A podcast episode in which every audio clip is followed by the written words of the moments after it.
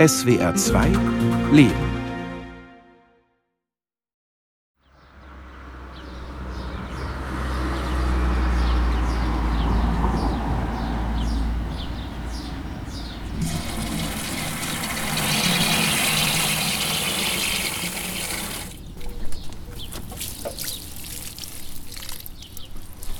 Wenn ich in den Garten rausgehe und der Mond blüht, wie jetzt hier gerade, oder die Lilien in ihrer Pracht, und es berührt mich nicht, dann ist das ein echtes Alarmsignal.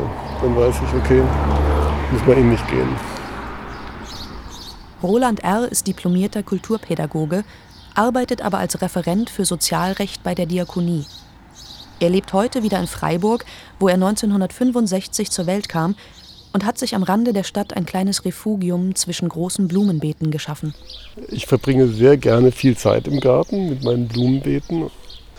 Außerdem arbeite ich nicht schnell, wenn ich Texte schreibe und äh, die beste Methode ist immer dann, wenn also quasi so ein Überdrehen im Kopf gibt, das stehen zu lassen und eine Runde in den Garten zu gehen, ein bisschen Unkraut zu zupfen und dann weiterzuarbeiten. Obwohl Roland R. kein Jurastudium absolviert hat, gilt er auch unter Juristen als Experte für Sozialrecht. Er ist Autor zahlreicher Untersuchungen und Fachartikel und hat 2021 einen 500 Seiten starken Kommentar zum Recht der Teilhabeleistungen für Menschen mit schweren Behinderungen veröffentlicht. Ich habe sehr, sehr viel mit Juristen zu tun. Und jetzt ist erstmal so der erste Punkt. Roland ist kein Jurist, aber er kann juristisch denken. Und das ist eine Qualität, die echt in der Schärfe, in der Klarheit wirklich selten vorkommt. Harald Thomé ist Dozent für Sozialrecht und Vorsitzender von Tacheles, dem Erwerbslosen- und Sozialhilfeverein in Wuppertal. Was ich von den vielen Gesprächen mit ihm mitbekomme, liest er Texte sehr genau und Gesetzestexte sehr genau und stellt sie in einen Zusammenhang. Katrin Grüber ist Direktorin des Instituts Mensch, Ethik, Wissenschaft, das die Belange von Menschen mit Behinderungen oder chronischen Krankheiten stärker im Bewusstsein von Wissenschaft, Politik und Gesellschaft verankern will.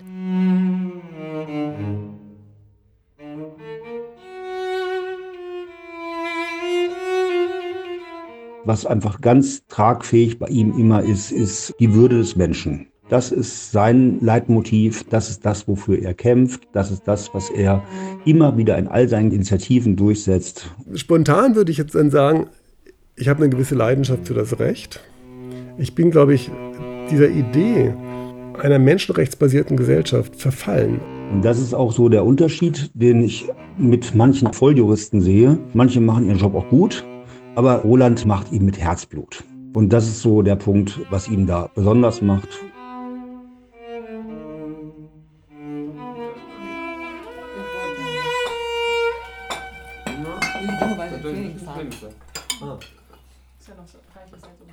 Wenn Roland R. nicht über Texten sitzt, tanzt er gerne Tango oder kocht für seine Familie, Freundinnen und Freunde, falls sein Terminplan es zulässt.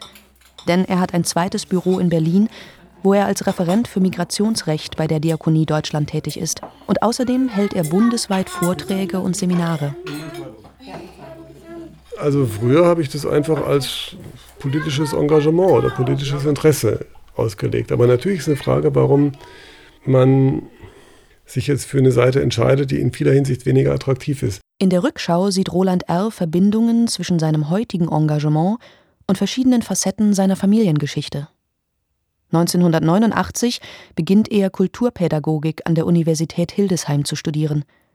Er ist bereits verheiratet und hat einen kleinen Sohn. Bald darauf kommt eine Tochter zur Welt. Also haben wir gemeinsam für unsere Kinder Sozialhilfe bekommen. Und damals betrug das Kindergeld für das erste Kind 50 D-Mark, meine ich. Und dann gab es noch Kinderzuschlag von nochmal 48 oder so, das war es aber auch. Und ich hatte zwar ein Stipendium, von daher waren wir gar nicht so schlecht gestellt, aber es war immer noch so, dass wir den sozialhilferechtlichen Bedarf unserer Kinder mit den Zuschüssen, die es gab, nicht decken konnten. Und dann bin ich zum Sozialamt gegangen und dann haben die mich erstmal abgeledert. Die Wohnung sei zu teuer, die Kosten der Unterkunft seien zu hoch. Und da habe ich gesagt, also es tut mir leid, es ist jetzt eine kleine, sehr schlichte Wohnung, 60 Quadratmeter für drei Personen, später für vier Personen. Parterre in der Lage, wo jetzt nicht jeder wohnen will. Das kann nicht richtig sein. Da hat er gesagt, sie bezahlen die Miete. Ja, und diese Erfahrung habe ich mein komplettes Studium gemacht. anfangs stimmten halt immer diese Berechnungen nicht. Ja. Und dann, ich wollte das verstehen, habe ich mir ein Buch besorgt. Erst bin ich in eine Beratungsstelle gegangen. Irgendwann habe ich auch mal in so einen Kommentar reingeguckt. Und irgendwann konnte ich das berechnen. Gab es zweimal gab es Prozesse durch zwei Instanzen bis vor das Oberverwaltungsgericht Lüneburg. Die haben wir gewonnen. Also, verstehst du, man musste dazu gar nicht die Gesetze kennen, es war einfach unlogisch. Es ist irgendwie schwer zu erklären, warum ich das so klar gesehen habe. Aber ich habe es klar gesehen. Es hat einfach was, du musst einfach nur gerade ausdenken. Damit bin ich erstaunlich weit gekommen. Erst für mich selber und später für die Leute, deren gesetzlicher Betreuer ich war.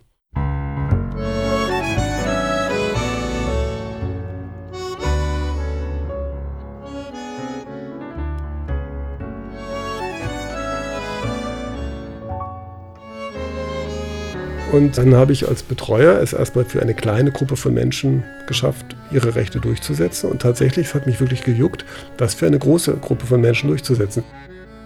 Ich habe dann 2003 angefangen, Jura zu studieren, neben vollem Beruf, mit drei Kindern zu Hause. Das habe ich nur ein Semester nebenberuflich durchgehalten. Und dann habe ich das abgebrochen, weil es war einfach nicht zu schaffen, es war einfach zu viel.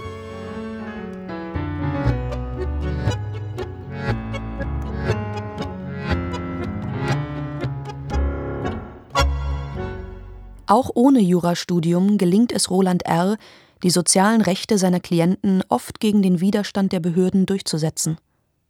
Er beginnt Workshops und Fortbildungen für Kolleginnen und Kollegen zu halten und wird schließlich Mitarbeiter in einer Anwaltskanzlei, die sich auf Sozialrecht spezialisiert hat.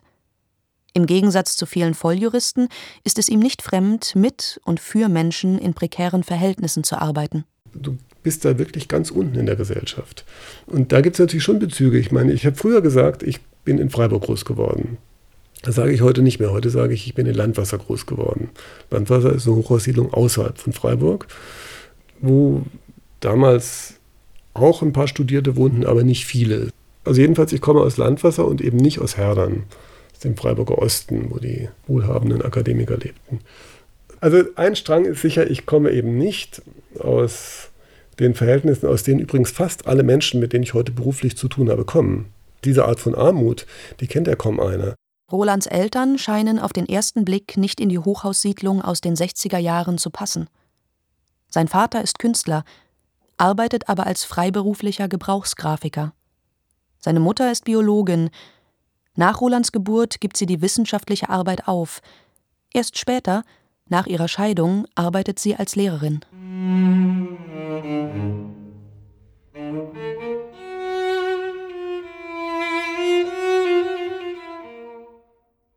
Von bürgerlicher Atmosphäre kann keine Rede sein. Da war nichts an bürgerlicher Atmosphäre. Mein Vater hat diesen Bildungsflitz gehabt, weil er halt aus der Volksschule kam. Die Ehe der Eltern geht früh auseinander. Mein Vater war nicht da, der war schon ziemlich früh weg, der hat sowieso nichts vermittelt. Und als ich acht oder neun war, ist er dann ganz ausgezogen.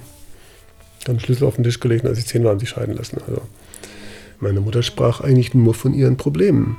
Meine Mutter sprach nur von sich, die sprach nicht von anderen Dingen. Oftmals war sie einfach genervt. Meine Mutter war eigentlich hauptsächlich genervt von ihren Kindern. Die war völlig überfordert damit, dass da zwei Kinder waren, die Bedürfnisse hatten. Das muss die in unvorstellbarer Weise gestresst haben. Also das war nicht so, dass da von dieser kulturellen Tradition sie irgendwas vermittelt hätte, sondern es war so, dass ich ja in so einer Art Wüste da groß geworden bin. Als ich 19 war, dachte ich, Shakespeare sein Bier. Von daher war das war kein bürgerlicher Haushalt, das war, das war das war völlig durchgesemmelt im Grunde. Meine Mutter war völlig durchgesemmelt und hat sich eigentlich um gar nichts gekümmert. Ich habe das irgendwie überlebt, da groß zu werden. Und als ich 17 war, stand ich dann auf der Straße. Also und dann wohnte ich alleine und dann habe ich halt, sie zahlten Unterhalt, leider nicht so zuverlässig und es war auch sehr wenig, 600 D-Mark, es war nicht viel. Und die ersten Jahre habe ich geklaut, regelmäßig. In der evangelischen Jugendgruppe findet Roland Anschluss wird Teamleiter und engagiert sich in der Friedensbewegung. Nach dem Zivildienst beginnt er eine landwirtschaftliche Lehre, bricht sie aber bald wieder ab.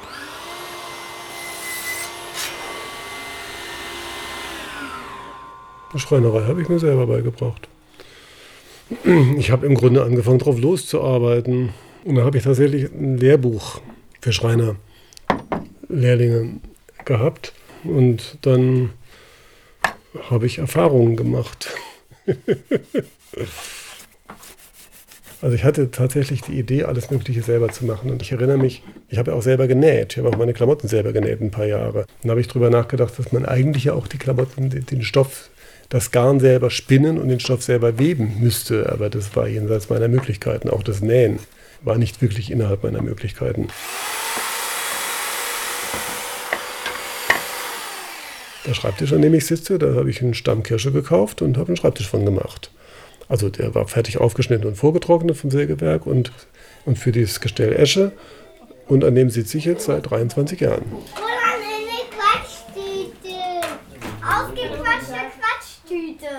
Und unser Esstisch, da habe ich einen Stammnuss gekauft und habe den Tisch von gemacht. Das ist schon was Schönes. Der selbstgebaute Tisch kann ausgezogen werden, wenn Gäste kommen.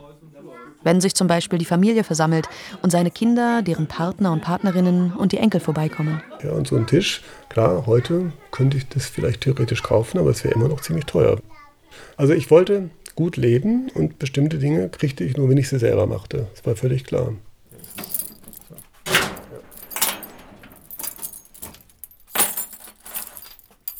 Neben der Werkstatt im Keller stehen Kisten und ein Grafikschrank, in dem Roland R. Werke seines Vaters aufbewahrt. Der wohnt mittlerweile in einer Einrichtung für Senioren. Roland ist zu seinem Betreuer bestellt worden. So, wo fangen wir an?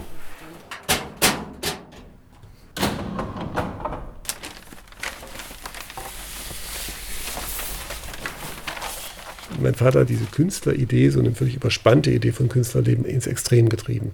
Und hat sein Leben lang als Grafiker gearbeitet und sein Geld verdient. Bis er 80 war, hat er gearbeitet, bis der Schlaganfall ihn vom Schreibtisch geholt hat. Das Einzige, wovon mein Vater ständig sprach, war seine Kunst. Und das tat er auf eine Art, die hatte was Terroristisches. Das heißt, ich habe es lange gemieden, Bilder anzugucken. Kurz bevor ich 40 wurde, habe ich angefangen, in Museen zu gehen. Bis dann habe ich mir das nicht angetan ich reagierte panisch bei Bildern, weil es war immer sofort dieser Geschmacksterror da. Wie gefällt dir das? Du konntest ja nur verlieren bei der Frage. Entweder ich fand es gut und es war zufällig auch eins, was man gut finden sollte.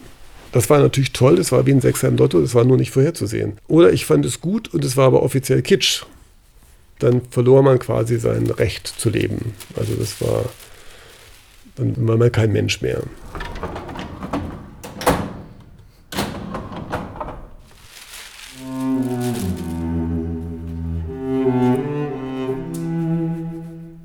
Der Vater meines Vaters war Faschist, überzeugter Faschist, Nazi, also war sehr früh in der SA, hat in der SA-Uniform geheiratet, das war 1934. Mein Vater hatte da, ich weiß nicht woher, aber er hat also nicht nur so, so einen antifaschistischen Impuls sozusagen, sondern er hat auch ein Gespür.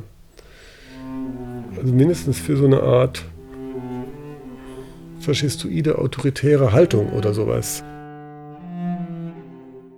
der Vater meines Vaters hat seine Söhne und vor allem mein Vater in schrecklichster Weise geprügelt.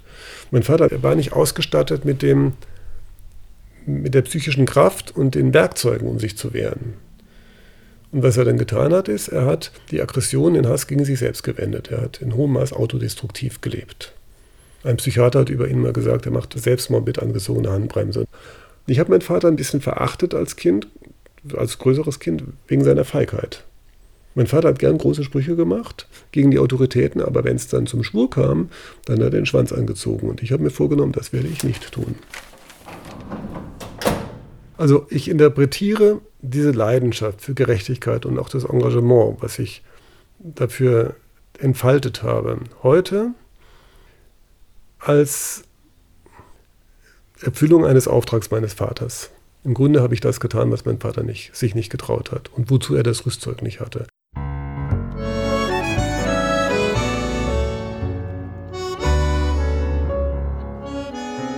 2019 arbeitet Roland R. an dem Kommentar zum neuen Recht der Eingliederungshilfe des Sozialgesetzbuches 9. Darin geht es um das Recht der Leistungen für Menschen mit schweren Behinderungen. Wir haben uns auf einer Veranstaltung vor vielen Jahren in Köln kennengelernt. Also er hat damals, es ging ums, äh, um, ums Betreuungsrecht und hat angefangen, also eben auch den geschichtlichen Abriss zu machen vom Betreuungsrecht. Das fand ich spannend. Ich weiß gar nicht mehr, was ich erzählt habe. Jedenfalls haben wir uns von Referent zu Referentin ausgetauscht und ähm, stehen seitdem in, in engen inhaltlichen Austausch. Ich war dann damals acht Jahre beruflicher Betreuer und habe dauernd die Sozialämter verklagt, weil die Sozialämter nicht taten, was meine Betreuten brauchten. Und ich habe das eigentlich im Wesentlichen immer gewonnen. Also ich habe mal eine abschlägige Zwischenentscheidung gekriegt oder habe mal bedeutet bekommen, dass man das jetzt blöd findet, dass ich da dieses Verfahren geführt habe. Aber im Ergebnis habe ich für meine Betreuten immer gekriegt, welche Leistung ich wollte. Und dann dachte ich, jetzt würde ich mich gerne meinem anderen Schwerpunktthema zuwenden, nämlich Behinderung. In der Erwartung, dass man Behinderte nicht so stigmatisiert und auch nicht so disst, nicht so fertig macht mit Subtilitäten in der Diktion und vielen anderen Mitteln. Aber es hat überhaupt nicht funktioniert. Also die Menschen mit Behinderung werden durch das Rechtssystem noch sehr viel stärker benachteiligt als Hartz-IV-Empfänger. Er hat in der Anwaltspraxis sehr viel mit Menschen vor Ort zu tun gehabt, mit den praktischen Problemen, die Menschen mit Behinderung, aber auch andere haben.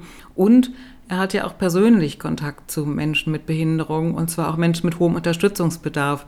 Also er redet nicht über etwas Abstraktes, sondern kann eben seine persönlichen Erfahrungen dann auch mit seinem Expertentum verbinden.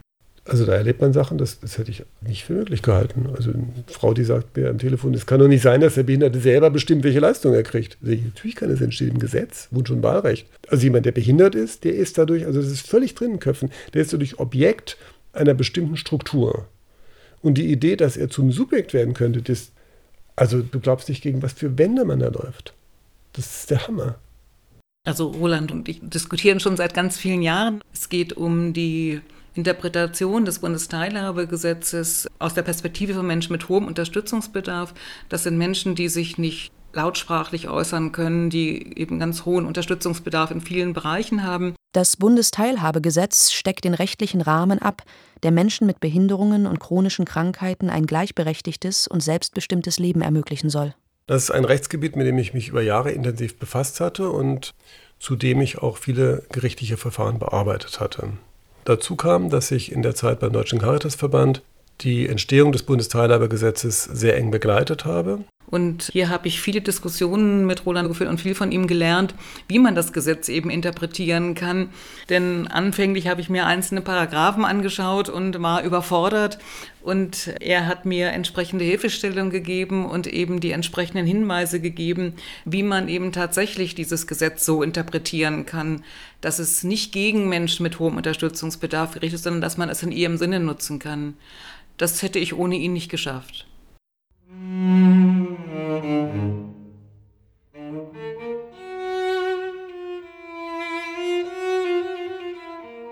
Unsere größte und auch wichtigste Zusammenarbeit war dann halt das Sanktionsverfahren beim Bundesverfassungsgericht.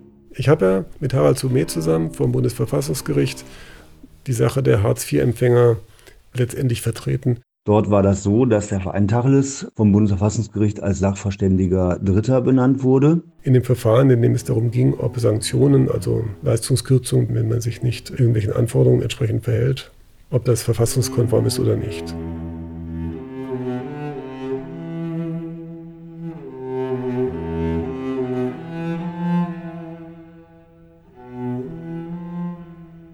Bislang hat das Jobcenter bei einem Verstoß gegen Auflagen die Leistungen zunächst drei Monate lang um 30 Prozent gekürzt.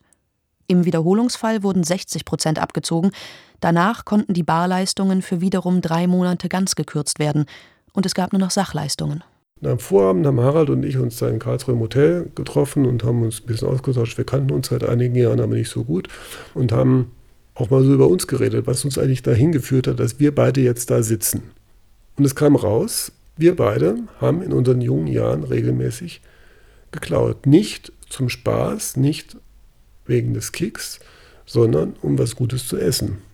Das ist nicht dasselbe. Ja, und es ist kein Zufall, dass die zwei, die dort, also ich würde schon sagen, maßgeblich die Sache der Hilfeempfänger vertreten haben, beide Typen waren, die zwar völlig unterschiedlich sind, aber in ihren jungen Jahren Lebensmittel geklaut haben, und zwar um sie zu essen. Nicht um irgendwelche besonderen Erfahrungen beim Diebstahl zu sammeln oder so. Ja? Das ist kein Zufall. Unser Ansatz ist, dass wir grundlegend gegen jede Art von Sanktionen sind, dass wir die verfassungsrechtlich für nicht zulässig halten und auch von den Menschenrechten her nicht für zulässig halten. Und da fiel mir dann als allererstes Roland ein. Als einer der Menschen, die dafür in Frage kommen, von der Qualität her sowas erarbeiten zu können und von der inhaltlichen Position her das erarbeiten zu können. Ja, gedacht, getan, Roland angerufen, hast du nicht Lust? Kannst du dir das vorstellen?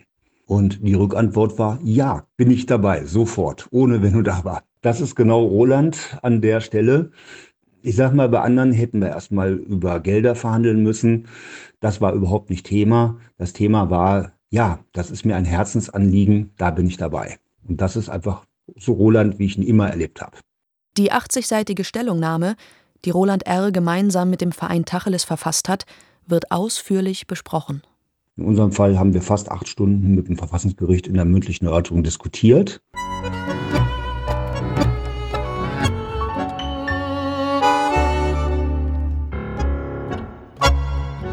Im November 2019 wird das Urteil verkündet.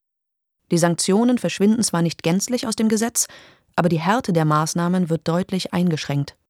Bei Verstößen gegen Auflagen des Jobcenters sind von nun an maximal 30 Prozent Abzüge möglich. Weiterführende Sanktionen werden als verfassungswidrig eingestuft.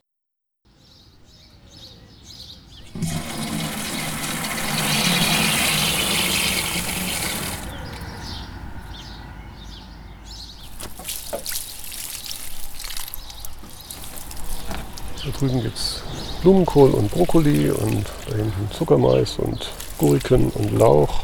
Das sind Bohnen, die kommen sehr schön dieses Jahr. Hier vorne gibt es Rahnen, rote Beete. Die müssten auch langsam mal aufgehen eigentlich.